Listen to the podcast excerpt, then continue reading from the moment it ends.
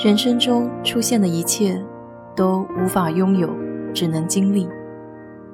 愿你不以物喜，不以己悲，来去随缘。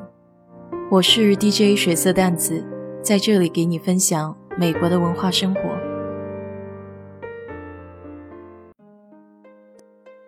到了美国，才发现，无论你在哪里打个喷嚏，认不认识的人都会来一句 “bless you”，意思就是祝你安好。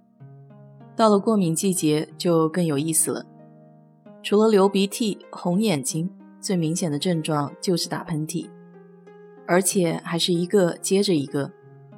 那时候这句 “bless you” 真是此起彼伏，当然也有被我一直打喷嚏给弄烦的，说了两句就停了，特别是在办公室。那么这个打喷嚏干嘛非要说一句“祝你安好”呢？其实它和我们中国人打碎碗喜欢来句“岁岁平安”是差不多的，也有点迷信的意思在里面。关于这种现象，有好几种说法。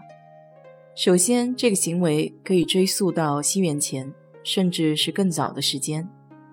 在几千年前的罗马时期，当地人就已经会在有人打喷嚏的时候说 “Jupiter preserve you”，木星保佑你。或是 self 安慰来祝愿打喷嚏的人安好，大体上的意思都是祝你身体健康。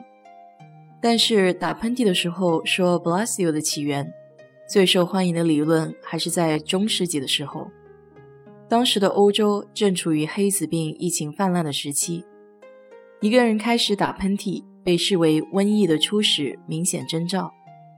这之后能不能活下来，就得看老天的意思了。那外国人的老天就是上帝。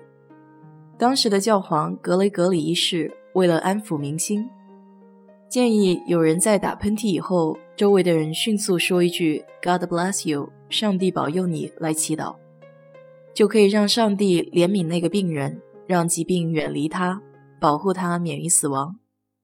第二种说法就比较邪乎了，有人认为，当一个人在打喷嚏的时候，其实是恶魔正掐住这个人的脖子，好让他的灵魂趁机从身体里逃脱。那么恶魔就可以趁虚而入，侵占他的身体。因此，当周遭的人都说 “bless you” 或是 “God bless you” 的时候，是在帮助打喷嚏的人对抗恶魔，阻挡邪灵入侵。这个故事让我突然有了一种不一样的感觉。原来平时一直都在救人和被拯救之间不停的切换啊！还有一种说法是，当一个人在打喷嚏的时候，心脏会停止跳动，所以身边的人说 “bless you”，意思是很高兴你的心脏又跳动了，恭喜你起死回生。照这个意思，我过敏的时候连续打喷嚏，居然都不知道自己已经死了好几回了。当然了，这些只能当做故事来听听。现代科学那么发达，早就知道打喷嚏的原理，只是身体的一种条件反射。不过，这种带有善意的礼貌行为却保留了下来。事实上，世界上每个国家都会有属于自己的方式来表达对打喷嚏者的祝福。信奉回教说阿拉伯语的国家会说感谢真主；印度教徒会说 “live” 活着，或 “live well” 好好活着。还有一些国家对于小孩子打喷嚏会特别在意，比如在俄罗斯，传统的祝福是“愿你健康”，之后再加上一句“长得高大哦”。